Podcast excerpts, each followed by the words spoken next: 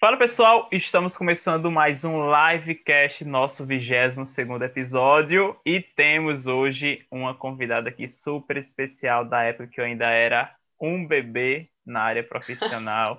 eu era estagiário e tenho a honra hoje de tê-la aqui comigo no livecast, Isabel Oliveira, mais conhecida aí como Isa pela grande maioria das pessoas. Seja muito bem-vinda, Isa. Obrigado por ter aceitado o convite. Fique à vontade para se apresentar, falar um pouco da sua história pessoal e depois vamos para o nosso bate-papo. o prazer é todo meu, Fabinho. E assim, eu fico até me achando uma pessoa muito idosa quando você fala que você era um baby na sua. Nossa Senhora! Ok, fazem alguns anos, fazem alguns anos, mas assim, estamos iniciando junto, né? Vamos cá, somos amigos, somos brothers. É, é um prazer estar aqui conversando com você, dividindo né, informações, experiências e, e a vida né, com você e com tantas pessoas. É, eu sou Isabel Oliveira, como ele mesmo me apresentou, sou nutricionista há 10 anos hum. e trabalho na área né, é, de atendimentos uh, clínicos, esportivos né, e principalmente de cuidado da saúde das pessoas. Né? A gente acabava antes falando muito de um segmento só mas hoje a gente não trata ninguém de forma segmentada, né? A gente trabalha sempre com o todo, de forma funcional, né? Com exercício, sem exercício, né? Com alimentação já um pouco mais regrada ou não, mas com muita consciência e fazendo com que as pessoas realmente procurem a promoção à saúde, né? Promover muito mais saúde. É, eu sou nutricionista formada pela Universidade Federal de Pernambuco, trabalho na área, tenho especializações em nutrição clínica funcional, nutrição esportiva e também alguns cursos na área comportamental. E vai ser um prazer dividir isso com você aqui. Estou curiosa, inclusive, em saber o que, que, a gente vai conversar, porque muitas coisas é, vão ser surpresas, né? Então, estou bem ansiosa. Vamos lá! Já aproveitando tudo isso que a gente falou, né? Nesse início, é a gente. Acho que eu nunca imaginei que um dia estaria fazendo um podcast contigo, né? Depois eu lembro, lembro de uma vez que eu peguei carona e a gente foi falando sobre a graduação, sobre como tava tudo, mas nunca passou pela minha cabeça, alguns anos depois, estarmos aqui batendo esse papo. Então, é, algumas coisas, né? A gente acontecem na nossa vida que a gente não planeja e são muito boas. E outras a gente planeja, né?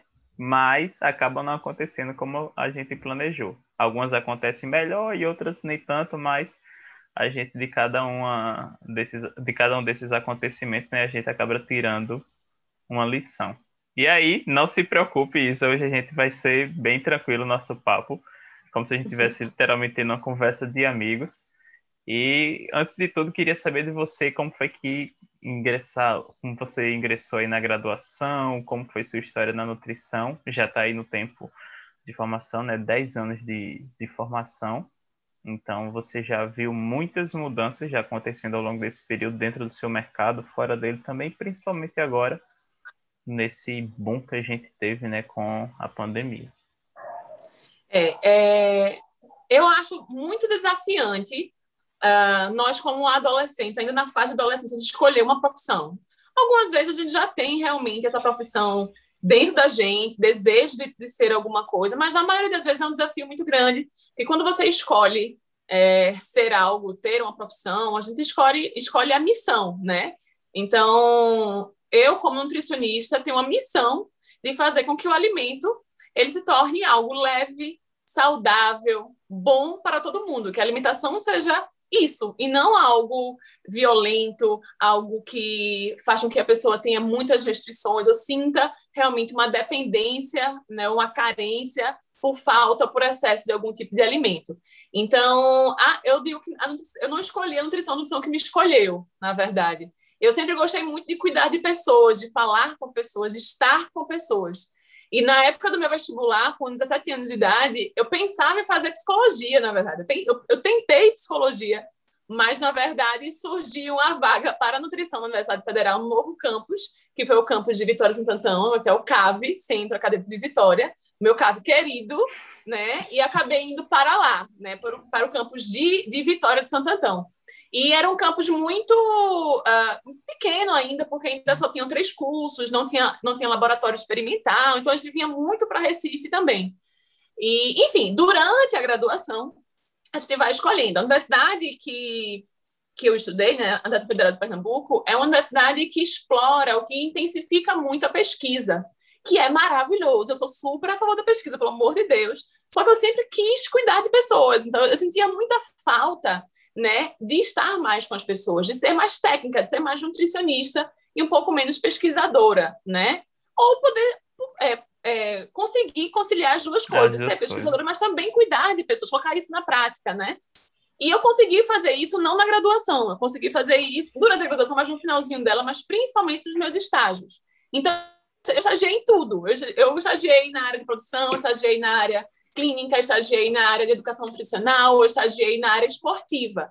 E como eu já tinha uma experiência com esportes por vários motivos na minha vida, por algumas limitações físicas que eu nasci, que tive, enfim, é, eu me encantei pela noção esportiva.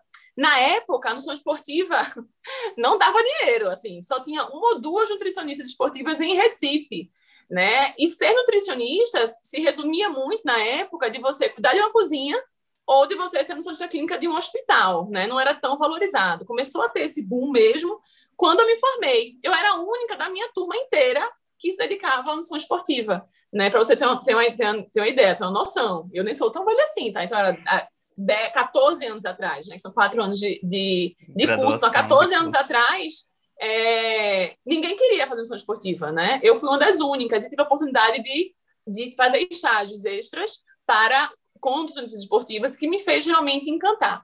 E me encantei, né? E antigamente, isso era muito segmentado. A nutrição esportiva só estuda esporte, exercício e nutrição.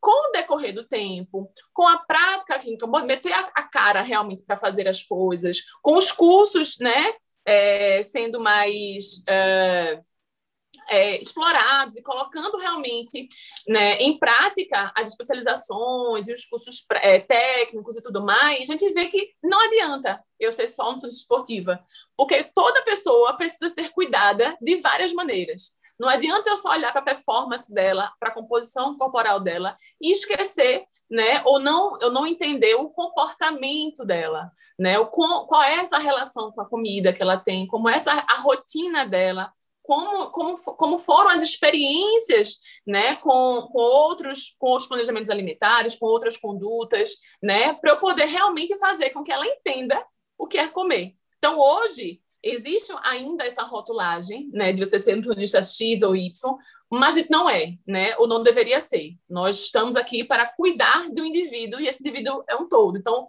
muita, eu, eu estudei nutrição clínica não para ser nutricionista clínica, mas para cuidar dos meus atletas, cuidar das pessoas ativas, porque meus atletas também têm diabetes, meus atletas também têm é, hipertensão, eles também têm é, transtornos alimentares e eu preciso entender isso para que eu possa gerar é, uma conduta é, muito específica, muito individualizada, que esse é realmente o objetivo do nosso nossa conduta a, a nível de, é, de nutrição, de nutrição.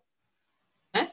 É, e claro que no início sempre foi muito desafiador, né? Eu lembro que eu, eu trabalhava em vários lugares, trabalhava em um hospital, trabalhava, porque a gente precisa de grana, né? A gente se forma a gente precisa ter grana, tá? Agora, eu só quero trabalhar com esportiva? Não, quero, mas eu não posso, não tenho cliente para isso. Então, eu, lembro que eu aluguei uma salinha de uma psicóloga, inclusive, quartas-feiras de manhã. Eu atendia os professores da academia, né? Eu atendia de graça, né? Atendia para poder pegar prática, tinha dúvida, tinha medo. Na época não tinha, o Google não era tanto, tão assim, tão explícito, né? Tão fácil. Né? Tinha muita coisa que eu não, que eu não sabia, né? E que a gente acaba tendo essa insegurança do início. Mas a gente só pega essa prática realmente praticando, fazendo danado negócio, né? E fazia muitas coisas ao mesmo tempo. Isabel, você se arrepende de ter feito muitas coisas. Então, trabalhei na parte, na parte de produção, de controle de qualidade, trabalhei na parte clínica, trabalhei na parte escolar, né? E, e não me arrependo, muito pelo contrário, eu agradeço por ter tido essa experiência, porque através disso que eu percebi o que eu realmente queria. Então, caramba, eu andei em várias áreas da nutrição no início. Percebi o que eu tinha mais afinidade, o que eu tinha mais paixão. Trabalharei em qualquer dessas áreas. Se for necessário, eu também eu vou para qualquer área de nutrição, porque acho importante, bacana. Só que existe uma que a gente se identifica mais. E para a gente entender, a gente tem que praticar, tem que participar, né? Para saber o que você realmente quer. Aí foi quando eu defini, falei, não, eu quero me dedicar ao consultório, a atender realmente as pessoas, né, as pessoas que praticam exercício físico, é uma coisa que eu gosto, faz parte da minha realidade, eu faço isso, então não adianta só eu ser uma nutri esportiva, né, eu preciso vivenciar. É muito desafiador você ser uma coisa, né, colocar, falar uma coisa, desejar algo para outra pessoa e você realmente não ser aquilo. Eu não, eu não acredito muito nisso, sabe? Eu acho que a gente tem que, tem que fazer o que acredita. Então, hoje, tudo que eu faço, eu acredito e peço para que as pessoas também, desejo que as pessoas também pratiquem, né? De alguma maneira, seja na alimentação, seja no pensamento, seja no exercício. Enfim, é, no, trabalhar com nutrição hoje, para mim, é realmente cuidar, é acolher as pessoas, entender a vida, porque as pessoas, elas falam tudo pra gente, tá? Nós é, abre realmente a vida, porque pra gente poder entender o que ela come, o que está afetando, eu preciso entender da vida dela, da rotina dela, dos horários dela, da infância dela, do que, que ela teve quando era pequena, o que, que ela faz, com quem ela mora. A gente sabe da vida inteira da pessoa. É impossível a gente fazer uma boa conduta sabendo apenas o que ela come agora. Né? A gente precisa entender tudo isso. Isso para mim é fantástico, né? Poder fazer parte né, me envolver com a vida das pessoas e poder colocar uma sementinha do bem, saudável, na rotina delas. Ai, falei muito. Falou que tinha que ser falado, que tem que ser dito mesmo. E é muito legal, né? Quando você falou assim da questão da insegurança, né? Me veio que eu passei por alguns momentos e as pessoas já me perguntaram sobre isso lá no, no Instagram, né? Sobre essa questão da insegurança. E aí eu observei dois pontos, né? E mais recentemente, lendo um livro, é, o Terapia de Guerrilha do Ito Marcílio, eu acabei percebendo outro. A insegurança geralmente a gente acaba tendo porque não tem experiência, né? Então é, né, você só vai perder essa insegurança se você ali realmente souber fazer bem os procedimentos que tem que ser feito. E pegando um, um termo já que Ítalo fala, de você ser útil, né? Porque se você não sabe, você, digamos, acaba sendo, querendo ou não, inútil para aquela função específica. E aí, um outro ponto é em relação, muitas vezes, a gente tem uma, uma insegurança também pela falta de conhecimento da, daquilo, né? Então, é, em, em, pontos diferentes da nossa carreira, a gente acaba deixando de ter insegurança em, em alguns pontos, porque a gente já faz aquilo ali, já, já acostumou, já teve toda aquela experiência e começa a ter em outras. Então, isso faz parte também, a gente só não pode ficar paralisado, né? E aí você deu a cara e foi-se embora lá pro já empreendeu, né? Já alugou a sala e foi fazer os procedimentos todos. E um outro ponto também... É, o friozinho na barriga continuava, né? Eu não sabia porque a gente não sabe que vai chegar, né? É diferente de você... Normalmente a gente não faz uma anamnese dois, três dias antes da consulta. Pode até mandar uma anamnese antes da consulta, mas a gente não sabe o que, o que, o que vai chegar para a gente. Então, realmente, tem muitas coisas que deixam... A falta de prática faz com que você realmente se sinta muito segura. Isso é normal. Isso é normal, isso faz parte da nossa evolução. A questão é realmente o que você falou, é não paralisar, né? É você é, ter firmeza naquilo que você sabe. Então, eu sei disso, é isso que eu vou falar, é isso que eu vou fazer. Algumas vezes você realmente não sabe. E falar que não sabe pode ser um ato de grandeza, tá? Falou, Sim. isso aqui realmente é uma peculiaridade, nós precisamos trabalhar de uma maneira um pouco mais específica. Eu preciso de um tempinho para poder ver como isso vai, como eu posso te ajudar em relação a isso daqui a amanhã, daqui a dois dias, a gente já, já constrói esse planejamento de acordo com isso aqui. Então, é realmente você dar o jeito. Nem sempre. Não é, ser, não é não saber de nada. Também você vai atender uma pessoa que não sabe de nada, né? É, é realmente um despreparo científico. Assim, você não, tá, você não, não estudou nada, não é possível. A gente sai da faculdade, a gente sabe. Acredite no que você sabe. Vai existir algum. Até hoje existe, ó, depois de 10 anos de formado, existem muitas coisas que eu não sei. E que eu sei ou umas e as que eu não sei, ou eu falo que realmente não sei, eu falo, ó, a gente precisa ver isso aqui direitinho, porque muitas vezes pode ter influência com outro alimento, preciso investigar. E a gente vai, com o tempo, vai realmente tendo esse joguinho de cintura necessário, como qualquer profissão, né? Fala jogo de cintura de vendedor, jogo de cintura de, de professor de educação física, jogo de cintura de tudo, porque a gente não, não, não, é, não é uma máquina, né? Não são pessoas iguais que vão chegar para você, né? Muitas pessoas vão querer conversar com você, se abrir com você. Muita gente não vai nem querer estar tá lá e, e falar, não sei nem o que eu estou fazendo aqui, né? E muitas vezes a gente fala, eu também não, porque você não sabe que está aqui, né? Como é que eu vou, como é que eu vou te ajudar? Né? Antigamente eu ficava muito, muito preocupada, inclusive, porque as pessoas, ah, mas eu quero isso, eu quero isso, preocupada em fazer com que realmente a pessoa queria, porque hoje, com esse, é, com esse acesso à informação, né, a nível da internet, com tudo, todo mundo é especialista, né? Sim. Todo mundo é nutricionista, todo mundo é médico, todo mundo é professor de educação física, todo mundo é, é porque a informação é realmente muito aberta. A diferença é realmente o que você sabe, né? Eu sei, tem muitas informações, mas essas informações elas precisam estar dentro do seu contexto. Se não fizer, se não fizer sentido, essas informações que você busca na internet não vai valer de nada, né? Sei lá, ah, eu quero fazer dieta low carb. Eu quero fazer dieta low carb e a pessoa tem compulsão alimentar. Ah, eu quero fazer um jejum intermitente, essa pessoa tem uma, uma depressão, tem uma ansiedade importante. Não adianta para ela, para ela não vai adiantar isso, né? Ah, é porque não serve. Ela não sabe, ela não sabe associar outras comorbidades, outras deficiências com algum tipo de cardápio. Quem sabe é você. Você que não você na que consulta, estudou, você no momento você né? que é que é que é que contém, né, que tem o poder da informação, que tem, que tem o poder de saber ou não o que é aquilo, para agradar, né? Muitas vezes nessa área, né, nessa área de, de consultas particulares, né, e tudo mais, a gente fica muito, muitas vezes a gente fica querendo agradar muito o nosso paciente, nosso cliente, enfim. E é necessário, a gente precisa, o, o, cliente precisa se sentir acalentado, precisa ser bem recebido, mas não que ele tenha que fazer tudo o que ele quer, porque muitas vezes é isso que acontece. E no início dos atendimentos, né, da carreira, a gente acaba pisando em ovos, né, porque não quer perder o, o cliente, não quer perder o paciente, mas vocês vão ver que com o decorrer do tempo, isso vai passar. Fala, não, veja, isso que funciona para você. O que eu acredito é isso que funciona. Não é o que ele quer, é o que faz sentido para ele, dentro do contexto, dentro da anamnese, da conversa. Aí você, né, que tem o conhecimento, vai persuadi-lo, né, vai convencê-lo disso. Enfim, é, é, desafiante porque a gente não trabalha com máquina com números exatos. Por mais que a gente trabalhe com avaliação, com protocolos, né, de, de percentual de gordura e tudo mais, nada na nossa profissão é exato.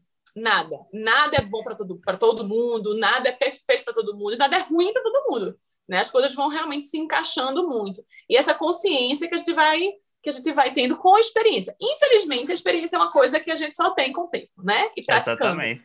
E, né? e outro ponto de tudo isso é que, como você falou, né, a, a questão de você atender, de você muitas vezes querer agradar, isso também muitas vezes acaba acontecendo e muitas vezes você precisa dizer não, ó, isso aqui é como você disse, é algo que vai trazer resultado, não vai trazer o resultado que você quer e nem vai resolver o problema que você tem. Então, esse é um outro ponto.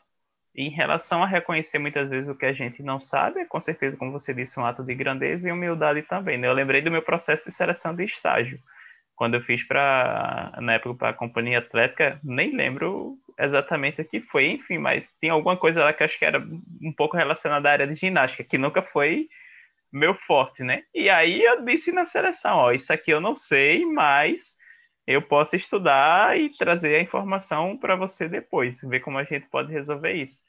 E na verdade, depois acabei sendo aprovado, né? E aí enfim, teve toda a minha história na, na companhia, mas depois conversando com o Juliano, ele disse que aquilo foi um dos motivos que me fez ele, é, que fez ele, na verdade, querer me contratar, porque eu reconhecia, eu dizia o que que sabia e não sabia.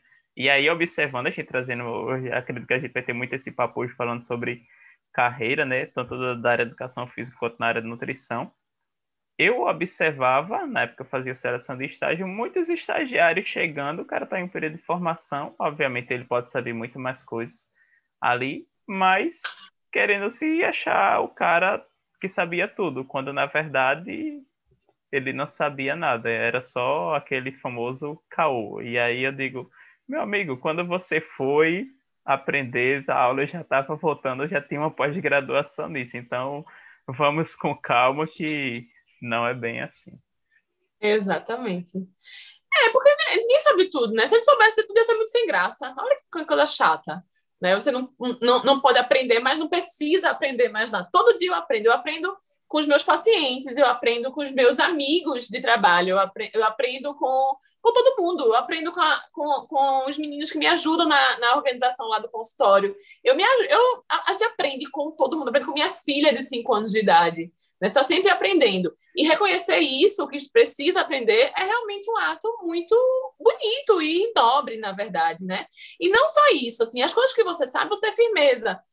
Uma, uma das coisas que é, essa insegurança é, é, é, é, desafiante, assim, é normal, é comum, faz parte do processo de evolução, do crescimento profissional, em tudo, né, na nossa vida, tudo que é diferente, né, faz com que a gente se sinta um pouco inseguro, porque a gente sai realmente da nossa zoninha de conforto, vai para o esforço, bota a cara a tapa, e isso gera uma insegurança, um medo e tudo, mas é você aprender a ser firme. Isso eu aprendi talvez na escola, né? A ser ou a vida realmente me ajudou muito a entender isso. Do que eu sei, do que eu tenho certeza do que eu sei, eu falar com firmeza. Porque muitas vezes a insegurança é tão grande que não só deixa você inseguro com o que você não sabe, mas com o que você tem certeza que sabe, né? Fala, eu sei disso e você fica inseguro porque não, sabe? A gente precisa acreditar na gente, né? Eu aprendi a acreditar em mim com a, com a vida, sabe?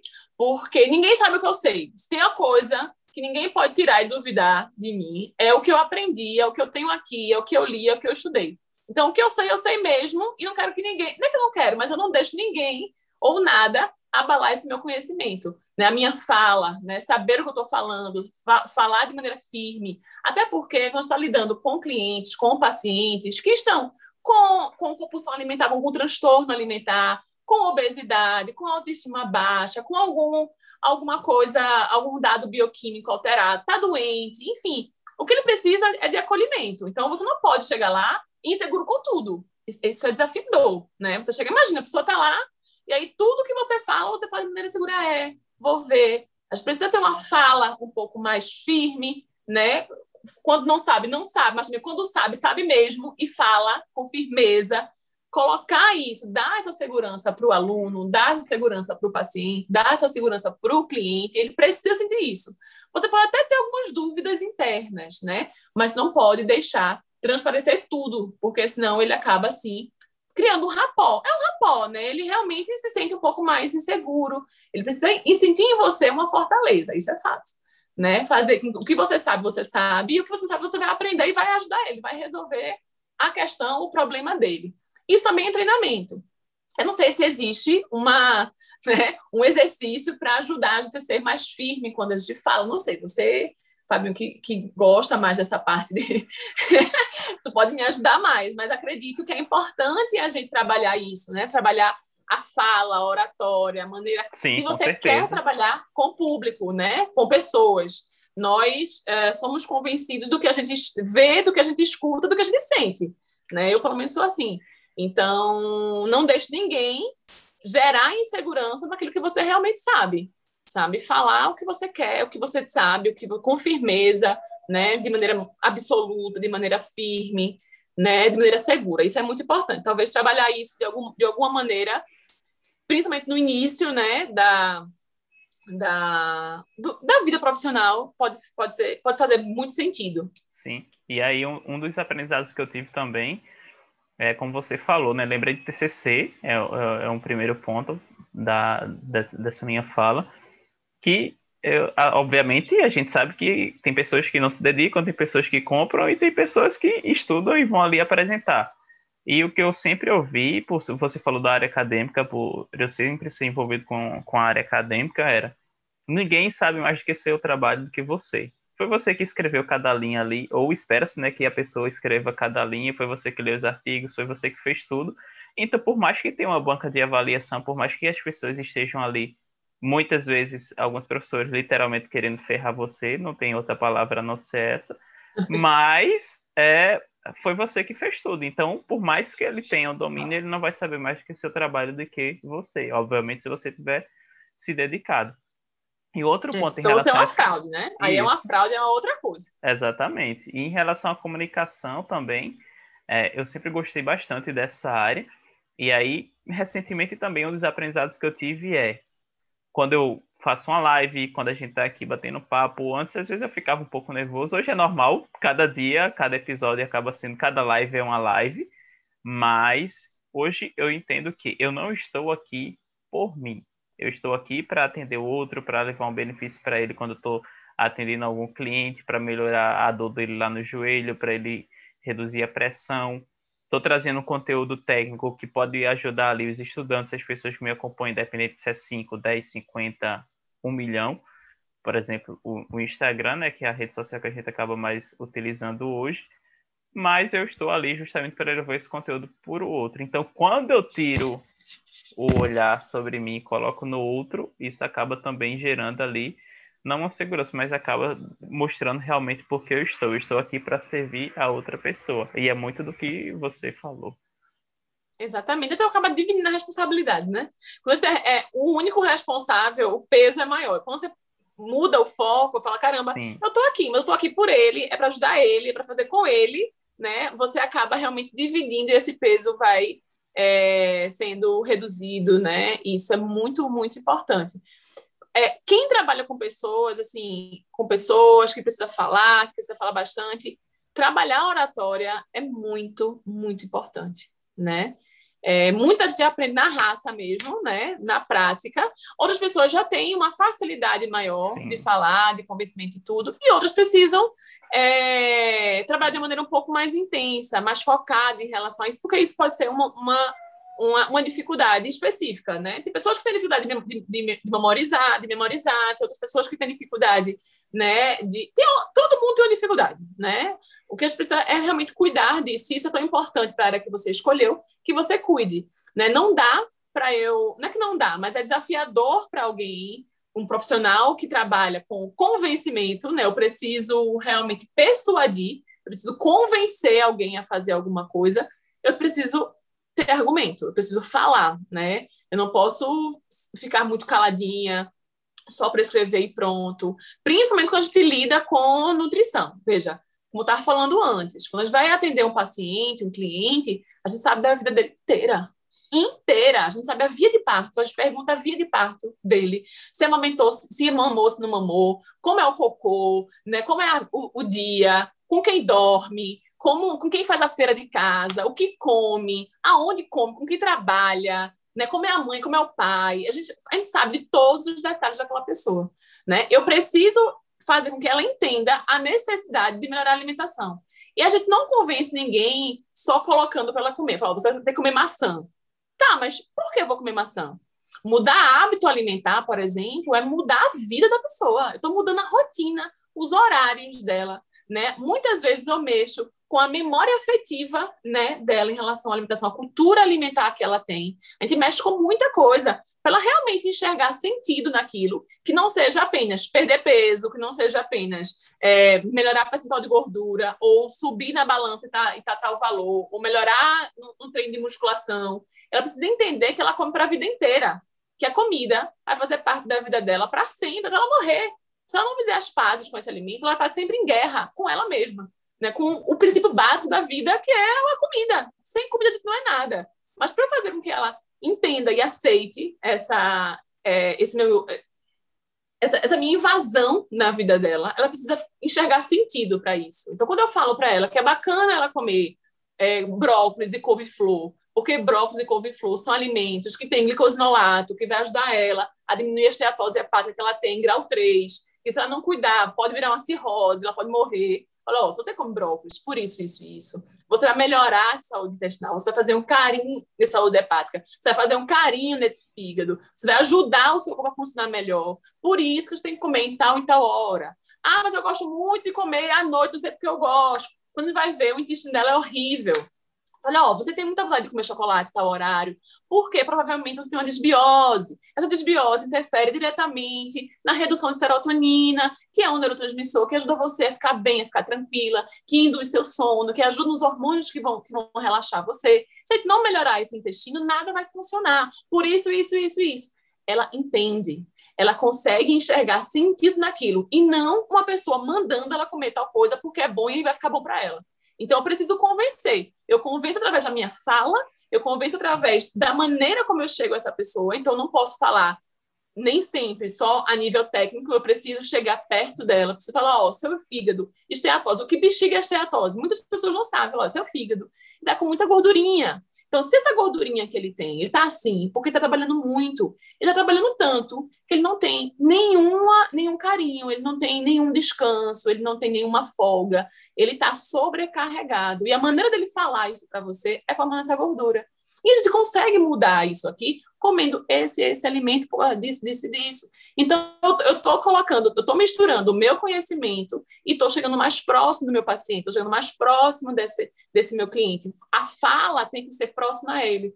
Né? Por isso que essa oratória, que essa, né, essa tendência de falar né, de maneira um pouco mais detalhada e atingindo, chegando perto da pessoa é tão importante. E quem quer trabalhar com isso, eu acho que faz todo sentido a gente treinar essa maneira né, de, de convencimento, de fala, né, de proximidade com a outra pessoa. Empatia também, né, que isso também gera esse fato de, de ser uma pessoa mais empática e não colocar e não achar que por você ser o profissional, veja, nós somos, nós dominamos o conhecimento. Naquele ambiente, ninguém sabe mais do que a gente, isso é fato. Eu preciso me convencer disso. Se eu não estou convencida disso, eu preciso ter um mantra e falar eu que sei, eu que sei, eu aqui sou eu que sei, sou eu que sei, até você se sentir seguro, segura o suficiente para isso né? Chegando lá, você tem que é, mesmo sabendo que tem todo o conhecimento daquele assunto, que só você sabe, naquele, naquele lugar só você sabe, você precisa também gerar esse conhecimento e se aproximar da pessoa. Então, você precisa ser igual. Você não precisa ser. Porque muitas vezes a gente fica tão, acha que é tão poderoso também por ter todo o conhecimento que a gente acha que a pessoa não sabe nada e precisa explicar com palavras difíceis, com nomes difíceis e tudo mais. Não. Se aproxima dela, pergunta dela, né? Tenha mais empatia, chame pelo nome, né? Pergunte da mãe, do pai, crie conexão. As pessoas, elas gostam de conexão. Eu gosto de conexão. Eu gosto de ser chamada pelo meu nome. Eu não gosto de ser chamada pelo paciente número um, venha cá, a próxima. Eu não gosto. A Isabel, eu prefiro que me chamem de Isabel, de Isa, de Bebel, de Izinha, do que for, mas chame pelo meu nome, que pergunte como está minha filha. Né? Isso gera conexão, porque são pessoas nós cuidamos de pessoas. E se você escolher uma profissão que cuida de pessoas, seja uma pessoa, se sinta uma pessoa, né? E perceba o, como você gostaria de ser atendido, como você gostaria que as pessoas chegassem para você. Eu lembro disso na minha área, mas também lembro muito do, do acompanhamento é, que eu tive na gestação. Então, eu fui para muitos ginecologistas, muitos, muitos, né? E muitos assim, sete, né? No oitavo que eu me sentia Caramba. acalentada. Porque, é, no oitavo, porque eu queria ter parto normal, eu vou um pouco desviar, mas é mais ou menos o mesmo assunto. Tá? Eu, queria, eu sempre quis ter parto normal, não por achar, porque para mim era, era a vida de parto, é o normal da pessoa, da mulher, engravidar e parir, né? Via vaginal, tá tudo certo. E dificilmente, muito difícil, foi a minha busca a um ginecologista obstetra que é, fizesse parto normal, como um parto normal, não como uma coisa fora da realidade, né? E eu não me sentia acolhida em sete. Eu não, muitas vezes não, eu não era chamada pelo nome, muitas vezes era seu bebê, a sua, é, a sua gestação, quantos números. Aquilo me deixava muito, muito angustiada, né? É, além de toda a fisiologia modificada na gestação, né? Existia essa minha tendência a querer ser amiga das pessoas, né? Ficar mais próxima dela, inclusive das, das pessoas que cuidam de mim e do meu bem mais precioso, que no caso da minha filha, dentro de mim, né? E foi quando eu encontrei o meu obstetra, que até hoje é meu ginecologista, né? Tiago Saraiva, enfim, faço a propaganda dele, que ele é maravilhoso. E aí, é, na primeira consulta, é, fui chamada pelo nome, minha, na época eu poderia abraçar, né, facilmente, a gente não estava em pandemia. Então, eu fui abraçada, né, escutou a minha história, né? Falei tudo que eu precisava falar, né? Me senti realmente acolhida, né? É, e isso me fez toda a diferença. Então ele foi a pessoa com que eu escolhi para estar naquele meu momento. Então por quê? Era um momento muito mais invasivo. Não é, eu não vou comprar uma taça de, de vinho no, na, na, loja e vou embora. E vai cuidar da minha saúde, da minha vida, do meu parto, do, do momento mais especial da minha filha, que é o nascimento dela. Se não existir nada mais importante na vida do que o nascimento da minha filha, do que a, a, a chegada dela ao mundo, eu não sei o que é mais importante. Então, assim, ter uma pessoa, ter uma equipe, ter pessoas que me acolhem, né? Que é muito mais importante para mim. Então, eu tenho isso como né, nessa visão e co coloco isso na minha área, coloco isso na minha área de atuação. Eu também gostaria que a pessoa me pergunte sobre tudo, as minhas intimidades, se eu tenho libido, se, tenho, se meu libido está baixo, se meu libido está tá, tá alto, se eu, né? Imagina, é muita intimidade. Eu não consegui me conectar com essa pessoa. É realmente é, muito, é, fica muito informal, você acaba não conseguindo se, essa conexão acaba não existindo e a chance dessa pessoa não seguir o que você recomendou é muito maior, né? Enfim. Então, dois componentes aí para a gente destacar, um deles simpatia e o outro a comunicação, né? Que aí serve não não só para a área da gente, mas serve para qualquer realmente área, independente se você é nutricionista, profissional de educação física, médico, principalmente. E o outro ponto é você trabalhar também essa escuta, né, ativa, de entender, de ver qual é realmente a necessidade que e aí você falando, eu digo, é, ela vai ter, vai ser mãe, vai nascer a filha dela e a pessoa nem chamar pelo nome nem nada. Então, digamos, isso é o mínimo que a gente acaba esperando de alguém, né? Então, é, isso é muito bem é, destacado, Isa. E aí, já aproveitando, a gente falou dessas duas, eu queria saber e você se tem alguma outra habilidade, outras habilidades que você acredita que fez bastante diferença para você chegar onde você chegou hoje, você se tornar uma referência. Desde lá, a época da sua graduação, você já tinha esse pensamento de ir para essa área, e como você disse, não tinham muitos profissionais, mas você acabou indo para essa área e hoje você é uma referência aqui para gente, todo mundo aqui do, do estado de, de Pernambuco e até nacional, né? Eu conheço a gente aqui, né? Fora não sei, mas acredito que com certeza você está é, entre eu, as fico... profissionais aí top do mercado. eu fico muito lisonjeada, muito obrigada, amigo. É, não sei se é tudo isso não, né? A gente está aqui na luta. É, Existem muitas coisas, né? Existe a oportunidade, então eu não posso negar, né? Que eu, eu fui uma pessoa que, que tive oportunidades para isso, né? É, me dediquei, né? Me dediquei tecnicamente, né? Eu estudei para isso e tive a oportunidade. Essa oportunidade ela não vem do nada, né? Eu estou em casa e ela vai surgir, né? Se exercício, é, exercício é uma coisa que está envolvida com condição esportiva. Se eu não praticar exercício físico, se eu não tiver isso ativo, não faz sentido eu querer oportunidade na condição esportiva sem fazer exercício. Então, uma das coisas que me, que, que me ajudou muito foi estar inserida nesse mundo. Não, em fazer exercícios em vários lugares, em estar em academias que realmente é, tinham o público que eu queria atender, mas não só por interesse, assim, não, não, era, não era uma coisa preditada. Pode ser, né? Você pode realmente falar, caramba, é importante eu estar em, né, em alguns lugares específicos, porque vai me ajudar a ter uma visibilidade maior, precisa ser vista, né? Se, não, se você não é vista, você não é lembrada, então não tem como.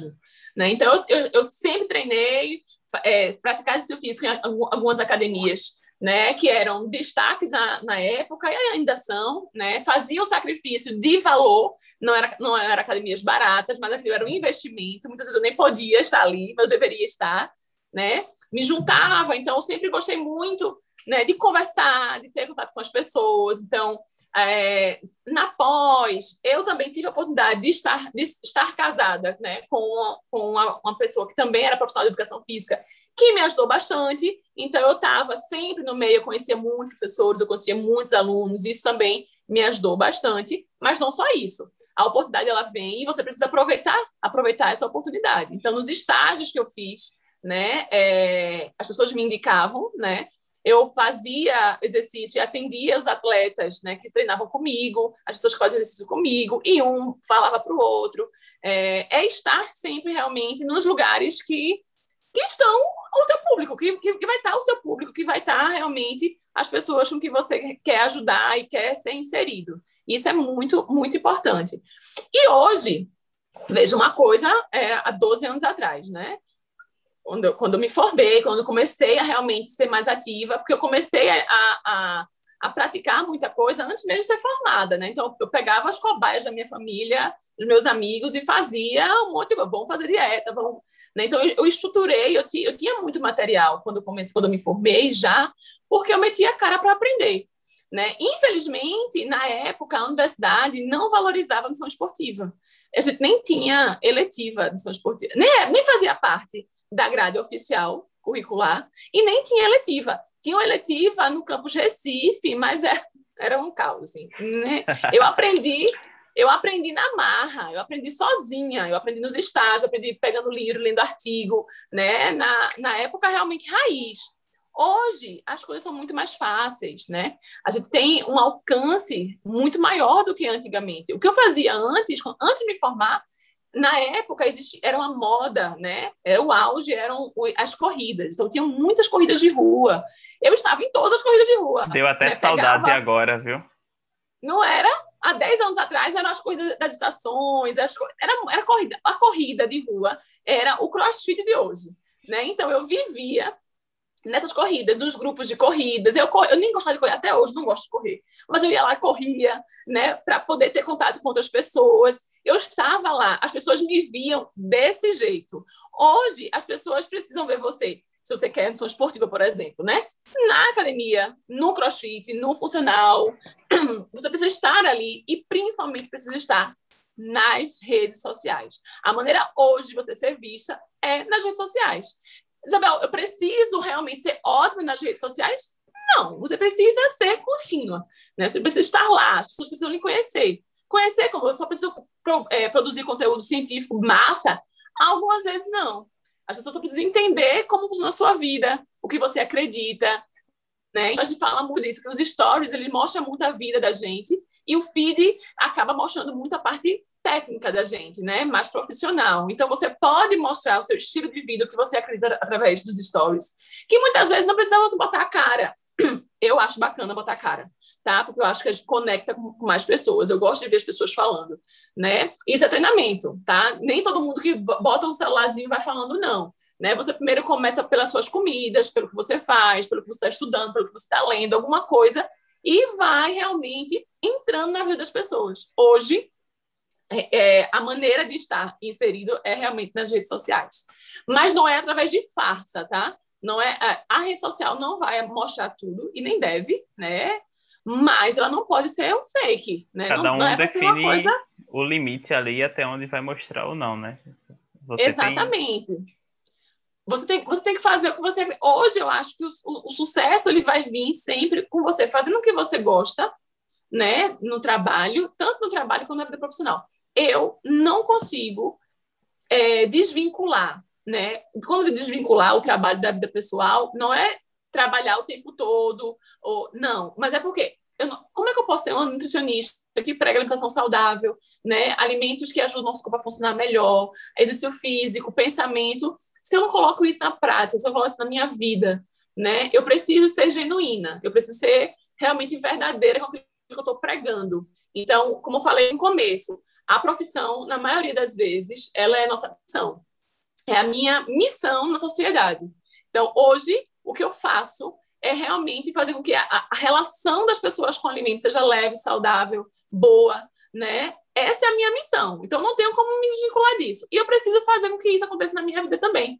Porque senão vai chegar uma hora que não vai bater. Vai chegar uma hora que realmente, no Instagram, por exemplo, você não vai conseguir falar né, é, de maneira verdadeira, você não vai conseguir tocar as pessoas de verdade, né? Então, é, goste do que você faz, né? É, acredite no que você faz e viva o que você prega, né? Isso é, isso é muito importante. Crie um nicho, né? Principalmente nas redes sociais. Eu sei que a gente quer abraçar o mundo. No começo eu quis abraçar o mundo. Eu fiz tudo ao mesmo tempo porque eu precisava de grana, eu, precisava, eu ia casar, eu precisava construir minha casa, eu precisava pagar prestação, aquela coisa toda né? Mas é a partir disso que eu escolhi o que eu, o, o que eu queria, né? O que eu me identificava mais. Comecei a me dedicar a isso, né? Não é que a gente vai fechar os olhos para as outras áreas, porque como eu estava falando, nutrição vai englobar tudo, né? Muita coisa junta. Mas eu preciso criar meu nicho. Meu público é esse aqui. Não, não adianta pegar a, esportiva, pegar a geriatria, pegar infantil. Não, não dá. Eu preciso realmente saber eu mais me identifico, para as pessoas saberem, para poder criar uma identidade. A pessoa sabe, ah, Isa é nutrição, ela é nutricionista de adulto, de esportes, na maioria das vezes, e, de nutrição clínica funcional, de aspecto mais funcional. Ah, Lu Nunes é uma nutricionista infantil, massa. Eu preciso ter uma identidade, né? E é normalmente a gente consegue isso quando a gente passa um pouquinho por cada área e a gente vai descobrindo o que realmente é, é mais tocante na gente, o que toca, o que faz mais carinho aqui no coração. E a gente foca nisso, estuda nisso, dedica para isso e vive isso, né? Que é o mais importante. E falando aí, falando do nicho, né? Eu lembrei também da graduação, porque eu trabalhei a vida toda com idoso, né? Com quem, enfim, na graduação, principalmente na pesquisa, né? Foi quando eu tive meu primeiro contato com o treinamento de força. Falou da eletiva. Por incrível que pareça, na faculdade eu fui uma das poucas turmas que teve a disciplina de treinamento de força, sendo que aproximadamente 80% do pessoal vai trabalhar na musculação, né? Vai trabalhar com treinamento de força. E eu sempre gostei de idosos, né? Eu aprendi a nadar num projeto que era de idosos, que era de natação e hidro, mas eu não sabia nadar, aprendi no projeto. E depois eu acabei na, na pesquisa justamente trabalhando com idoso. E aí você falou de nicho. E só depois que eu me informei foi que eu disse, não, isso aqui é algo que eu faço, as pessoas podem pagar para resolver os problemas dela e eu sei que dá dinheiro. E para mim foi ótimo porque é um público que eu gosto bastante, eu me sinto muito realizado, e eu falei até isso semana passada com um aluno meu. Eu digo, se eu tivesse um milhão na minha conta e estivesse trabalhando com essa galera aí de performance, de emagrecimento e tal, acho que assim não ia, não ia dar rock, né, como é, falou. Mas eu me sinto muito realizado trabalhando com esse público. E você descobrir o que realmente ali você gosta, o que você faz bem, melhor do que as outras pessoas, isso é um ponto muito importante também. Descobrir que você faz bem, você com certeza vai conseguir se destacar e alcançar ali, conquistar seu mercado. Então isso é, é muito Exatamente. importante. E aí, tua, tua cara foi ótima agora, ficou só pensando aí e vendo, mas é, isso também é um. um... É, porque eu penso que a gente, a gente anda realmente por várias coisas, mas a gente se identifica com uma coisa. Isso, tem, exatamente. Se você não se identificou com nada, ah, eu gosto de tudo, é, precisa ser cuidado, né? Porque assim, não dá para a gente se identificar com tudo. Você pode fazer, tem muitas habilidades, mas existe uma coisa específica que você se identifica mais, Sim. que você pode se dedicar mais. E aí, para você. Né? E aí, para você se dedicar, para você conseguir ali se manter estudando, se atualizando, você só vai fazer isso com algo que você gosta. Porque você pode, como eu disse, até trabalhar um certo tempo com outras áreas, com públicos diferentes, mas você não vai querer passar o final de semana, não vai querer gastar um dinheiro no curso ou ter que muitas vezes de abdicar de várias coisas para ter aquele conhecimento. Mas se você realmente gosta daquilo, você sabe que, pô, vou ter que fazer isso aqui 5, 10, 20, 30 anos, vou ter que fazer até morrer. Muita gente fala que personal é uma carreira é, instável, né? Qual profissão, na verdade, não é instável? E o outro ponto é, personal é uma carreira que tem um curto espaço de tempo, mas quantas outras carreiras não têm um curto espaço de tempo? Só que tem outro porém. Geralmente as pessoas que falam que personal é algo instável, que tem um espaço curto de tempo, que muitas vezes é, não vai dar dinheiro mesmo para você, são pessoas que não estão no mercado. Então, pô, não tem isso. Como é que o cara vai falar de algo que ele não vive, ele nunca é, experimentou, nem faz parte ali do dia a dia dele. Então, isso, isso é muito importante também, que é o que você falou, né? Não adianta é, só falar e você não viver aquilo. E aí, já hum. falando de, já falamos de, de tudo isso, né? Agora vamos falar um pouquinho mais é, sobre você, né? Sobre os desafios aí nesses 10 anos de, de profissão. Quais foram os grandes desafios que você acabou observando assim que enfrentou ao longo desse tempo e que fizeram você crescer e chegar onde você chegou? É, então, os desafios é, é realmente você entender no, na minha área que tudo depende de mim, né? É, o meu trabalho, os meus pacientes, os meus horários. Então, é, eu não sou uma pessoa a gente é um empreendedor, né? Aí você me ajuda um pouco em relação a isso, Fabi, mas assim, nós somos empreendedores, né? Porque a gente tem a, a nossa empresa, a nosso consultório, nosso serviço, tudo mais. E muitas vezes é, a gente acaba se fragilizando pelo fato, meu Deus, se eu ficar doente, eu não, eu não trabalho, e se eu não trabalhar, eu não ganho dinheiro, e se eu não ganho dinheiro, eu não pago as contas, não, eu não consigo sustentar. Então, muitas vezes, a minha a, a minha fragilidade em relação a ser um autônomo, a ser uma nutricionista né, de consultório, de atendimento é, particular e tudo, era justamente isso. Falar, meu Deus, será que eu tenho um paciente o tempo todo? Será que eu vou conseguir viver disso? Porque a gente fica, né, será que eu vou conseguir viver disso? Eu preciso ter um CCLT, eu preciso ter meus direitos. Eu... Muitas vezes, essa segurança de ter uma, uma carteira de trabalho, um vínculo empregatício, faz com que você se sinta bem, se sinta segura.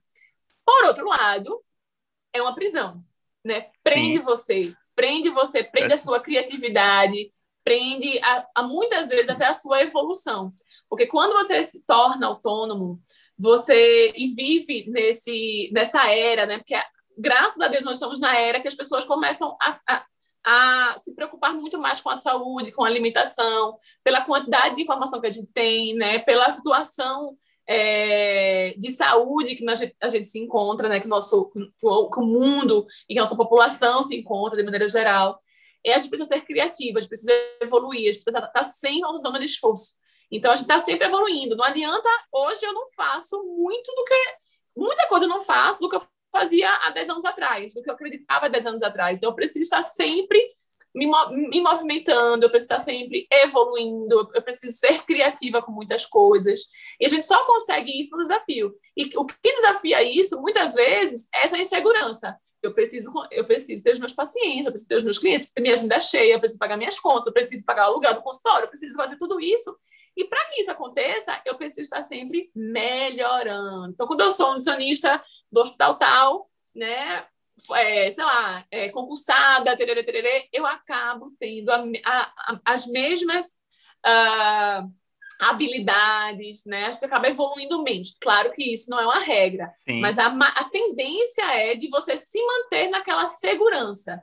Hoje eu me vejo muito mais evoluída em aspecto de procurar soluções. Solução é um monte de coisa, de avaliação, é, há 10 anos atrás eu fazia um tipo de avaliação só, hoje eu faço outras avaliações, né, para poder oferecer mais para esse meu paciente. Antes eu só estudava as partes mais técnicas em relação à performance, em relação a nutrientes, a suplementos que ajudavam nisso. Hoje eu percebo que nem só de nutriente a gente tem que viver estudando. Eu preciso estudar a mente né, do, do ser humano, eu preciso estudar comportamento, eu preciso estudar como é, a, a tecnologia interfere no meu paciente. Eu preciso entender, inclusive, de várias coisas para poder cuidar desse paciente como um todo. Então, essa insegurança, ela mexe comigo, ela faz com que eu realmente não fique parada. Né? Eu evoluo por causa dessa insegurança. E muitas vezes essa própria insegurança era o meu maior desafio né, para eu achar que eu não ia conseguir, né, quando é que eu vou ter essa minha agenda lotada, quando é que esses meus pacientes vão pagar as minhas contas, porque até no começo eu tinha alugado lá a salinha, mas eu dava plantão em hospital, eu fazia, eu era nutricionista de um projeto do Ministério da Saúde lá em Olinda, eu fazia outras coisas que realmente me sustentavam, até, até eu conseguir consolidar essa minha profissão e poder, né, essa minha área que eu estava querendo atuar e, e viver disso.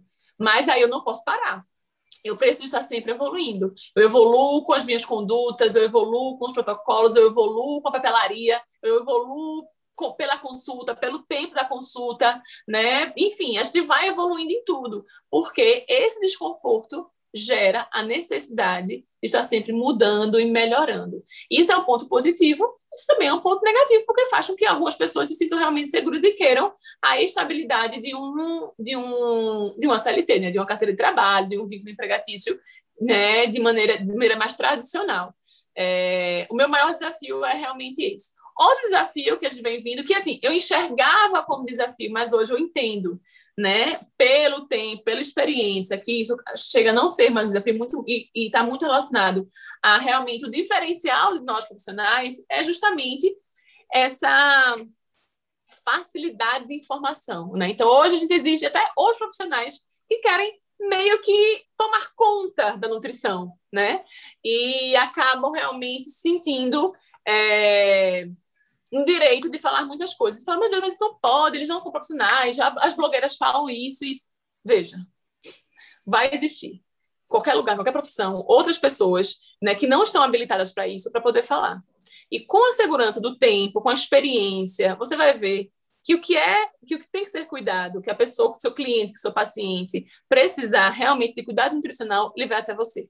Ele vai até você porque você é realmente o dono desse conhecimento. E vai ver, ele pode até testar outra coisa, mas ele sabe que para cuidar da alimentação, se a questão é a comida, se a questão é o comportamento alimentar, ele vai precisar ir para um nutricionista. E isso hoje já não me preocupa tanto. Antes me preocupava porque, imagina, está na pandemia, no ano passado, na pandemia, eu tive que fazer várias mudanças na minha vida, como muitas pessoas devem ter Sim. tido essa mudança, né? A insegurança de não conseguir voltar, de não conseguir voltar para para o mercado, as pessoas irem, voltarem para o atendimento presencial, e aquela coisa toda, todo o meu projeto, meu consultório, né, de outras, de outras salas de atendimento que eu tinha, que estava já em prática, eu tive que parar, tive que dar, dar né, entregar e ter uma, outras habilidades. Eu vim entender que isso aqui né, que a rede social ela pode me ajudar também. Eu já vinha trabalhando, assim, vinha, mas muito mais como algo complementar, né, de, de divulgar a minha rotina e tudo mais. Mas não como realmente... você sempre estava ali presente, né? Eu sempre estava ali presente, né? Mas na pandemia eu entendi que é possível. Eu, eu entendi que é possível viver nisso aqui também, né? Que você pode se investir, né? Investir tempo, grana, conhecimento, tudo. A gente também consegue não gostava, não gostava de, de atendimento online, né? Achava, um, para mim era um desafio gigantesco, porque eu gosto de gente, eu gosto de sentir cheiro, eu gosto de, de pele, de calor, eu gosto de pessoas perto de mim. Então, para mim, atendimento online era bizarro. Falei, meu Deus, e agora? Como é que eu vou fazer? E entrei na tristeza, na bad total. Só que eu me adaptei e vi que existem muitas vantagens também no atendimento online. E no atendimento online, se a pessoa estiver na casa dela, ela consegue me mostrar o armário dela. Ela abre a geladeira para mim. Ela faz muito mais coisas que eu não consigo no consultório também. Né? E que é possível, caramba, é possível também fazer assim. Então, essa tendência do caos, né, fazer com que a gente tenha é, outras experiências, que a gente tenha outras oportunidades, que a gente é, crie ou até estimule novas habilidades, né? E tem, procurar ser assim possibilitadora nas coisas, porque eu era muito limitante, né? Falar, não, online não, online não, online não, quero ver gente, quero pegar, quero fazer avaliação, quero. Tá, mas agora não é possível fazer isso. E a pessoa que não, que não pode ir, ir para você, você não, vai, você não vai ajudar essa pessoa, você não vai conseguir ajudar uma pessoa que não consegue ir no seu consultório.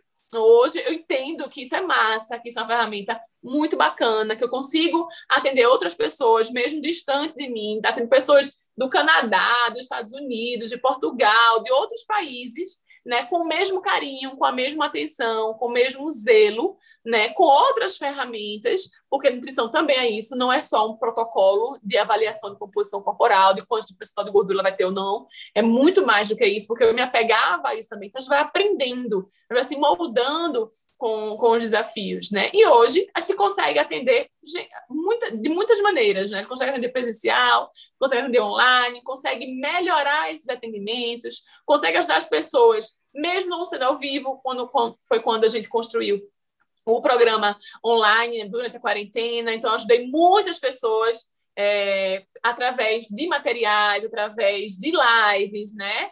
E, enfim, existem várias maneiras de atingir nosso público-alvo. E a gente só, eu só consegui fazer isso, entender isso, quando eu tive que botar a minha cara a tapa, né? quando eu tive que ser submetida a um desafio. Se eu não tivesse desafio, provavelmente eu estaria fazendo a mesma coisa, do mesmo jeito, no mesmo lugar. Né? Então, procurar ver é, essa parte bacana do desafio, né? do, da mudança. Qual foi a maior lição que você teve até hoje? na sua vida. Aí pode ser pessoal, profissional, como você disse, é uma pessoa só, né? É Isabel Oliveira. Ai, a maior lição. Ai, meu Deus. Ai. Eu acho, assim, eu não sei se, se é lição que, que eu posso falar. Aprendizado. Mas. Hã? Ou lição, aprendizado, fique. É, eu vou falar uma coisa que veio na minha cabeça agora, eu nem pensei muito nisso, mas talvez seja até interessante, porque a gente está aqui com uma ferramenta online, né, atingindo pessoas de, de vários lugares. É, muitas vezes, e assim, muitas, quando eu falo muitas, foram muitas, né? Não foi nem uma, nem duas, nem três, foram várias vezes. Eu desistia, eu pensava em desistir, eu pensava em, em ir para uma outra área, em fazer alguma outra coisa, e não ficar falando no Instagram, e não ficar muito nas redes sociais, porque é, muitas vezes eu banalizava isso, né? Porque as pessoas achavam que existia uma perfeição na minha vida, né? Que não existia, né? As pessoas ficavam má, ficavam não se sentiam tão bem porque não conseguiam fazer as coisas que eu fazia, a de exercício, da alimentação. Eu falei, meu Deus, isso aqui não está fazendo sentido para mim, sabe? Isso não está fazendo sentido porque as pessoas estão achando que a vida é só isso, é só rede social, é só treinar, comer bem e pronto. E não é. Meu objetivo de vida, de profissão, não é esse, não é mostrar para ninguém. Muito pelo contrário, é para ajudar as pessoas a terem uma vida muito mais leve, né, saudável, que elas consigam realmente ter uma vida produtiva, né, com sentido. E não só na rede social, mas também no consultório, onde eu tenho muitos, alguns pacientes que não, não entendiam o que eu falava, não queriam escutar o que eu, o que eu tinha a dizer, né? que chegavam lá só para diminuir o percentual de gordura e nada mais, não, sabe? Não se envolviam. Eu sou uma pessoa que, que tem essa tendência, estou trabalhando para isso, né? de me envolver muito, de tentar convencer, um, convencer o máximo das pessoas entenderem o porquê de cada coisa, enfim. E eu me sentia muito mal, né? E uma vez, né, pensei em desistir da, da, do Instagram, fechar meu, meu perfil, porque não era aquilo que eu queria. E é, em um momento, em um curso que eu estava fazendo de inteligência emocional, né? É, eu encontrei uma pessoa no banheiro, que nem estava nesse curso, era um outro curso que ela estava fazendo, nem sei. E ela me abraçou. Ela me abraçou e chorou. Mas, Fábio, ela me abraçou e chorou. Como se ela fosse minha amiga, assim, como se fosse uma pessoa que eu conhecesse. Eu não conhecia, nunca tinha visto aquela pessoa. Ela me abraçou e ela chorava. Ela chorava. E eu, sem saber o que fazer, sem saber o que fazer. Ela olhou para mim e falou: Eu perdi 10 quilos por, por causa de você. Aí eu, na minha cabeça, falei: Meu Deus, uma paciente minha, não lembro quem é. Eu, que vergonha, eu não sei quem é, nunca vi essa mulher. Meu Deus, onde, é que eu atendi ela? De onde... É? Porque eu fico arrasada por esquecer o nome das pessoas.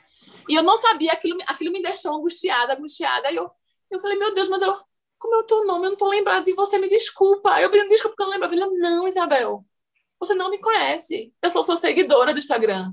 Você mandou algumas dicas, acho que 10 passos para você organizar a sua alimentação, uma coisa assim na época, né? E eu só fiz seguir aquilo. Mas você tem noção do que esses 10 quilos representam para mim? Esses 10 quilos não representam só 10 quilos na balança, só uma roupa folgada, só um corpo melhor.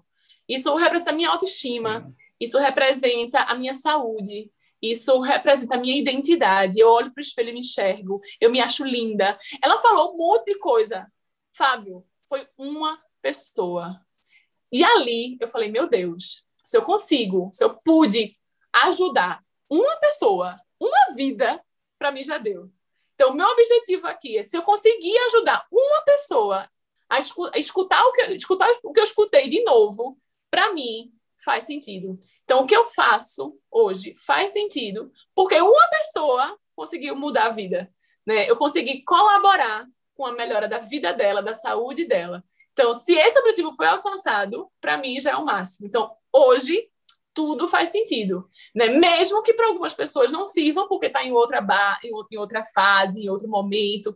Mas se ajudou uma pessoa, para mim já é o suficiente. Então, eu nunca vou abandonar isso aqui por causa dela né? Porque eu sei que como ela, eu posso dirigir outras pessoas, eu posso ajudar outras pessoas, né? E isso para mim já é o suficiente incluindo também no consultório. Então, muitas pessoas vão aparecer que não estão afim de fazer o que você faz, que não vão dar bola para o que você fala, né? Porque não está no momento dela, ela não está tá querendo. Mas, meu amor, é uma vida. Uma vida é o suficiente para tudo fazer sentido. Então, a minha profissão, o que eu escolhi fazer para minha vida, fez sentido, muito mais sentido depois que eu ouvi isso dela. E aí, isso eu chorava junto com ela também. Falei, meu Deus, eu já pensei tantas vezes em desistir, assim, deixar isso para lá e procurar outra coisa para fazer, né? Porque as pessoas não estavam entendendo o que eu queria, a mensagem que eu queria realmente passar. E ela vem do nada, dentro de um, de um contexto que nem era de nutrição, né? Assim, era um, era um curso que não tinha nada a ver, né? A, era muito mais a nível comportamental mesmo, com outras coisas. E ela vem e me abraça me fala aquilo do nada né? Eu sou uma pessoa de fé, eu acredito em Deus, acredito, né, que ele manda pra gente anjos, pessoas que e, mensagens de alguma isso, maneira. Eu tava pensando aqui. E para mim foi isso, claramente. Então a partir dali, daquele momento, eu posso até pensar em desistir em algum momento, mas eu sempre lembro dela. Eu falo, caramba, não. Eu posso atingir uma outra pessoa, né? Amanhã, no que eu falar amanhã, eu posso ajudar uma outra pessoa, então eu vou continuar. Então, a minha maior lição em relação a isso, em relação à minha vida profissional, principalmente, foi de que tudo que eu falo, tudo que eu faço, de alguma maneira vai tocar uma pessoa, um coração, uma vida, vai ajudar. E se isso fizer sentido para alguém, já faz total sentido para mim. Então, não desistam. A gente não está aqui para desistir, está aqui para continuar. Só desista se realmente você não enxergar sentido em nada que você está fazendo, né? Mas a gente sempre, quando a gente faz com amor, quando a gente faz o que acredita, a gente consegue plantar o bem, né? De alguma maneira e realmente colocar a nossa missão em prática. A minha missão foi foi concluída. e é isso, não sou nada. e quem são as pessoas que te inspiram hoje? Ai, outros. É, que me inspiram eu só, muitas pessoas me inspiram, sabe? É... Se eu falar aqui nomes, eu vou deixar de falar de alguém. Eu não quero, não. Mas o que eu quero é, é o que eu falo para meus pacientes todos os dias. Todos os dias eu, eu dou esse exemplo. Quando a gente pensa em fazer alguma coisa para a saúde, quando eu penso em fazer alguma coisa para melhorar a minha vida, melhorar as pessoas, eu penso na minha família, mas precisamente na minha mãe e na minha avó. Então, tudo que eu faço hoje, né, em relação a pensamento, em relação a exercício, em relação a, ao, que eu, ao que eu prego para as pessoas, né, ao que eu ajudo as pessoas, eu lembro da, da cena da minha mãe e da minha avó dançando. a minha mãe e minha avó dançando na casa, em Serrambi, na casa da minha mãe. E eu olho para elas assim e falo, meu Deus, eu quero ser isso. Eu quero ser isso para a minha filha, eu quero ser isso para a sociedade, né? Então, a minha avó, cada um tem um jeito, né? Tem a sua experiência. A minha avó, de alguma maneira, ela colabora com a sociedade, ela ajuda. A minha avó é uma pessoa que gosta de cozinhar, então ela ela faz comidas e, e dá para as pessoas, enfim, né? Faz aqueles mutirões e tudo mais. Minha mãe é do mesmo jeito. E elas dançam elas dançam, elas bebem, elas dançam com tudo, né? E minha avó, com 80 anos, liga para mim e fala: Minha filha, eu quero ir para o show do Zeca Pagodinho, você me leva, sabe? A vida, né? A vida, não, não pelo show, mas assim. Sim, mas de viver. necessidade de viver, né? De ter prazer nisso e ter condições para isso. Isso é o que eu quero para mim, isso eu quero para todo mundo. Então, quando eu falo para as pessoas, eu falo: olha, qual é o sentido? O que, que me inspira? O que me inspira é a vida é a vida das pessoas, as pessoas estarem bem, né? E fazer com que eu também consiga viver bem plenamente. Então, quando eu faço exercício, quando eu, quando eu, eu como melhor, quando eu me alimento, quando eu procuro ser uma boa profissional para ajudar as outras pessoas, eu penso nessa imagem. Eu falo, quero que todo mundo seja assim. Não dançando, mas do jeito que acham que é, que é interessante terminar a vida, sabe? Saudável, ativa por muito tempo, né? E enxergando sentido em tudo. Então, Sim. quando eu treino, quando eu me alimento, é querendo estar assim. Querendo estar assim para minha filha me ver do jeito que eu vejo minha avó. Para minha neta me ver do jeito que, que eu vejo a minha avó, sabe? Minha avó e minha mãe juntas. E é, quando a gente fala de profissional, várias pessoas me inspiram. Tem pessoas que nem é da área de nutrição que me inspira muito, né? Tem tem Krishnanda, que é uma, uma, uma, amiga minha, inclusive proprietária lá do, do espaço, da Waking Box e tudo, que ela me inspira muito, ela me inspira como líder, ela me inspira como pessoa, ela me inspira como profissional, ela não tem nada a ver, mas o que ela faz me, me, me deixa me deixa muito mais motivada com as outras coisas, né? Eu não tenho perfil nenhum de delegar. Então, por exemplo, a função de, de nutricionista de controle de qualidade, né? Que você precisa ser chefe. Eu não sou chefe, eu, eu, eu, sei que eu não tenho essa habilidade, então não adianta ficar insistindo nisso, porque não, não vai adiantar. Mas é, existe uma habilidade de gestora de maneira mais humana. É, eu, eu, eu, dei esse exemplo, não sei porquê, veio na minha cabeça agora. Eu não, eu não gosto de planejar as coisas. Eu poderia ter falado um monte de, de, de, cientistas aqui que eu, que eu amo, que eu adoro, que eu acho o máximo, né? Mas a gente acaba colocando né, no nosso pedestal, uma coisa muito fora de alcance, as pessoas que estão muito distantes da gente. A gente esquece o quanto de exemplo e de inspiração a gente tem do lado de casa, do lado da gente, né? E por isso que essas pessoas que não têm nada a ver com nutrição, não tem nada a ver com a minha área, me inspiram tanto. Noção que eu, eu ajudo, eu influencio os meus pacientes a enxergarem sentido no que eles estão fazendo ali, quando eu relato a minha avó e minha mãe. Quando eu relato o que eu quero ser, eu falo, olha, eu treino, para poder ter saúde suficiente para estar tá dançando, para estar tá indo para o supermercado, para estar tá indo para da madrugada com 80 anos de idade. Eu, eu quero isso. Ah, o corpo é bacana, né? Ter um corpo, um corpo que eu gosto, que eu me identifico, é bacana? É, porque a autoestima também é saúde. Mas eu tenho certeza que qualquer pessoa alcança. Qualquer pessoa alcança um corpo que se acha né, melhor. Mas não é só, não é só por isso. é pela qualidade, como eu vou usar esse meu corpo. Então, eu quero usar ele como? Eu quero usar ele na minha vida. Eu quero usar ele dançando, eu quero usar ele indo para outros lugares, conhecendo outras pessoas, outras histórias. Eu quero ter ouvido suficiente, audição suficiente para ouvir outras pessoas, né? ter empatia para isso. Então, eu trabalho me alimentando melhor, treinando melhor, né? procurando trabalhar os meus pensamentos para serem mais possibilitadores, né? Porque tudo é pensamento, pensamento sempre vai gerar uma emoção, que vai gerar uma ação. Então, se a gente não organiza nossos pensamentos, muitas vezes a gente tem ações que não são tão interessantes. Então, trabalhar realmente corpo e mente é muito importante. Isso eu falo para as outras pessoas, né? É, que a gente precisa a esse sentido do que você está fazendo. Então, se eu, eu quero perder 10 quilos, por quê? Ah, para entrar numa roupa, só por isso? Além disso, depois que você atingir essa meta, o que você vai fazer? Você vai deixar para lá? Já atingiu a meta, acabou o sentido? Fala, não, eu quero por isso, isso e isso, é assim que eu quero ser. É dessa maneira, trazendo exemplos e inspirações que estão ao nosso redor, que a gente consegue ter mais mais tato, eu consigo, consigo ser mais palpável. Fala, caramba, é isso, é assim que eu quero ser, né? É, é para isso que eu estou aqui, né? E eu não sei se eu falei, se fez sentido o que eu falei, mas eu falei fez, que fez, fez, tranquilo. o bom é isso, é ao vivo. É assim mesmo. Temos mais duas perguntas ainda para você. A próxima é o que Vai. faz o coração de Isa bater mais forte hoje, depois de todas essas emoções aí ao longo dessas perguntas, ao longo do livecast. Ah, eu acho que eu já falei, né? Acho, eu, eu respondo todas as perguntas numa só.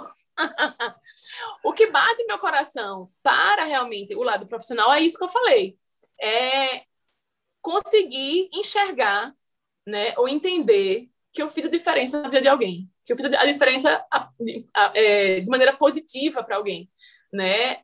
Quando uma pessoa relata que melhorou o humor, que melhorou é, o sono, que melhorou a autoestima, que está se, tá se olhando para o espelho, está enxergando que é ela. Né? Quando tem um relato dessa, dessa minha seguidora, né? é, é isso que bate no coração.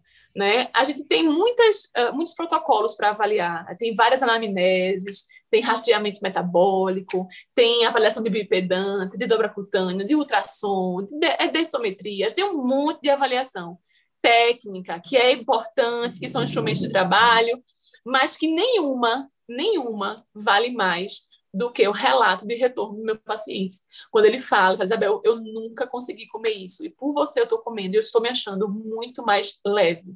Eu estou achando, eu, eu, percebo que meu humor é melhor, eu percebo que eu estou melhor para as minhas pessoas, que eu tenho muito mais paciência, porque tudo envolve comida, né? E quando chega esse relato para mim, eu falo, caramba, meu coração bate.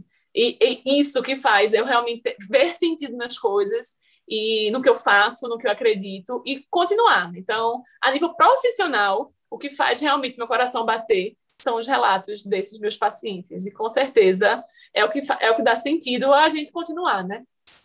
E aí tem dois pontos, né?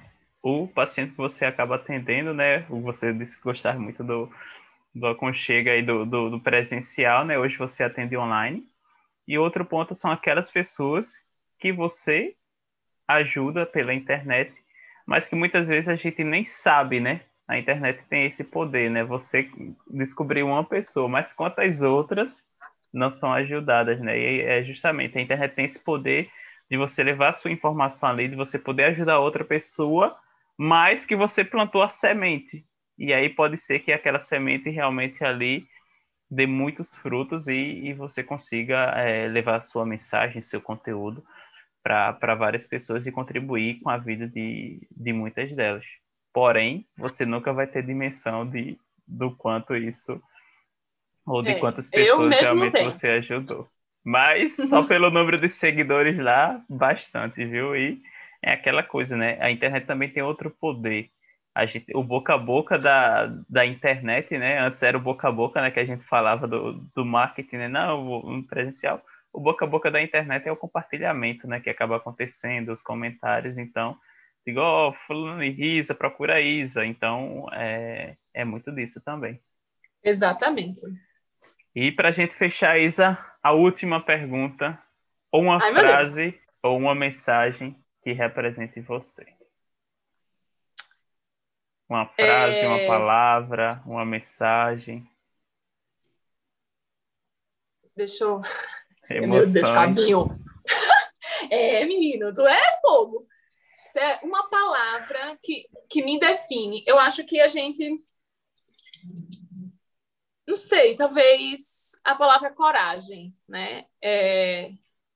Coragem para tudo. Coragem para você acreditar no que, né, no que você sente, no, botar na à frente o que você o que você acredita de verdade, né? É, coragem para para você fazer diferença no mundo. A gente só faz a diferença quando a gente tem coragem, né? E minha mãe falava muito isso, é, que para a gente ser sempre educada e corajosa, né? Assim, educada pro, a nível de respeito, em respeitar as coisas e ter coragem para poder enfrentá-las, enfrentar as, os seus desafios, e, é, enfrentar aquilo que você acredita e colocar para fora, coragem dos desafios, porque o, o, o que move a gente, como eu estava falando antes, o que move a gente, o que evolui a gente são os nossos desafios. E os desafios, eles podem ser pode ser qualquer coisa, né? É, eu lembro, para você ter uma noção, o meu desafio era, quando eu era pequena, era levantar o braço. Eu não levantava o braço quando eu era pequena. Eu nasci com uma atrofia muscular importantíssima. Eu lembro que a gente conversou um pouco sobre isso. Lembra? Eu tinha vergonha, eu tinha vergonha de usar roupa, eu tinha vergonha. Eu, eu fui submetida ao esporte de maneira obrigatória, então eu estava sempre lá. E eu não tinha tanta coragem, né, para enfrentar isso. Eu enfrentava isso, né, empurrando com a barriga. E quando eu decidi é, enfrentar, né, essa, essa minha limitação e fazer o que tem que ser feito, hoje depois de 32 anos, eu consegui levantar um peso acima da minha cabeça lá no crossfit. Crossfit eu não tinha coragem de ir, porque eu tinha vergonha de fazer o movimento, eu tinha vergonha de, de entrar numa turma e não, não pegar um peso, e deitar lá com PVC, com alguma coisa que não. Eu tinha vergonha. E aí, Isabel, o que, o que, que isso diz para vocês? Diz muita coisa, né? A coragem de enfrentar realmente os meus medos, né? Os, uh, os meus desafios, os meus sabotadores, porque só realmente enfrentando isso eu tenho o que eu tenho hoje. Se você for imaginar, você. Eu não, eu não sou, embora o Fabinho tenha me elogiado muito, eu fico muito grata, mas eu não sou, não sou tanta coisa assim, né? Mas o pouco que eu sou é, é muito para o que eu era quando pequena, né? Então, eu acho que eu fui a primeira, a primeira pessoa a ser formada, a ter uma, a ter uma, forma, uma graduação na minha família. Né? Se eu não estudasse em, universidade pública, eu não teria chance de estudar em universidade particular, né? porque a gente não tinha condições para isso, né? muito menos estar inserida em, um, em uma linha né, da nutrição que exige muito nível A, né, AA, então as pessoas que, que frequentam, que que vão ao meu consultório, são pessoas que têm condições de pagar uma consulta um pouco mais cara. Então, se eu, for, se eu não tivesse coragem né, de enfrentar os meus medos, os meus desafios, né, de ir realmente para os lugares que eu não tinha nem roupa para ir, mas eu ia porque eu tinha que ir para poder aparecer, pegava roupa emprestada, para poder estar lá, né, e conseguir o meu espaço, pagar uma academia que eu não tinha condições de pagar, mas deixar de fazer outras coisas para poder estar lá, para poder as pessoas, né, é, olharem para mim, me reconhecerem. Enfim, a coragem me fez ter o que eu tenho hoje. A coragem me fez é, escutar esse relato, né, dessa diferença na vida de uma pessoa ou de várias pessoas, agora não, não sei mais, né, e foi a coragem que me moveu. Então, acho que essa palavra ela é muito importante, né, para que a gente realmente possa acreditar no que a gente quer, no que a gente sente, no que a gente prospera, né, e que sempre vem, sempre vem, só precisa ser educada, ter respeito e ter coragem. Show. Enfim, ah, Fabinho! Muitas emoções nesse livecast. Isa, muito obrigado mais uma vez por ter aceitado estar aqui hoje, bater esse papo, compartilhar um pouco sobre sua história pessoal, sua história profissional, enfim, sobre sua vida, né? Abrir literalmente as portas da casa. Hoje foi uma. Hoje acabei tendo esse pensamento, né? O livecast, ele hoje acontece online, mas as pessoas, querendo ou não, você está na sua casa ou uma pessoa está no ambiente de trabalho, é literalmente abrir as portas da sua casa, né? Não estamos juntos presencialmente, mas a presença acontece mesmo dessa forma. Então, muito obrigado aí por todos os aprendizados, pela sua amizade, né? Já, sei lá, que eu lembro uns, uns seis anos aproximadamente. pelo menos, né? Que Malu, é... Malu tem cinco, foi antes de Malu, então pelo menos uns sete então, anos. Pelo menos uns sete anos. E a gente, só para finalizar um pouquinho falando sobre amizade, né? É isso, né? A gente faz bastante tempo que a gente também não se vê, obviamente por conta da pandemia, de tudo o trabalho.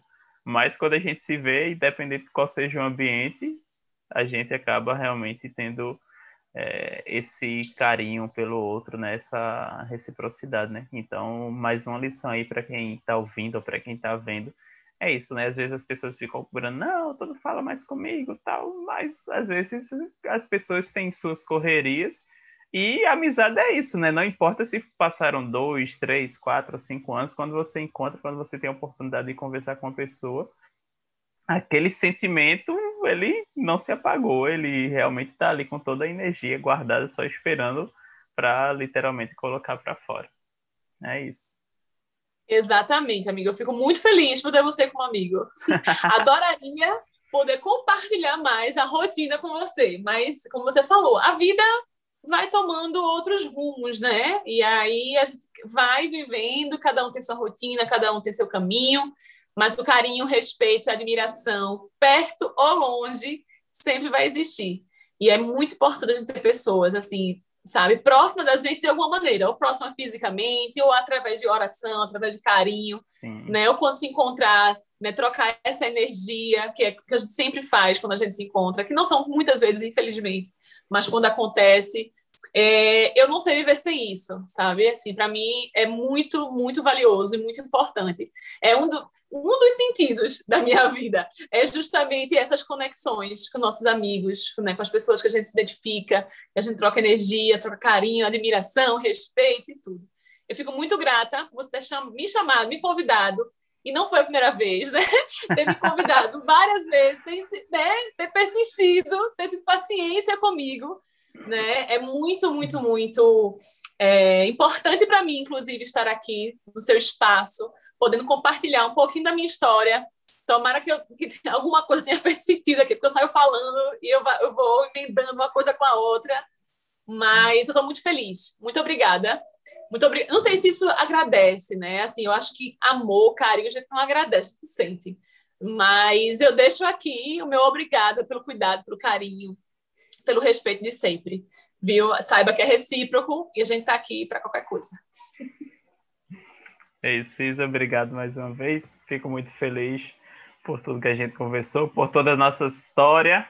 E, pessoal, nos vemos no próximo livecast. Grande abraço para todos e até a próxima. Tchau, tchau.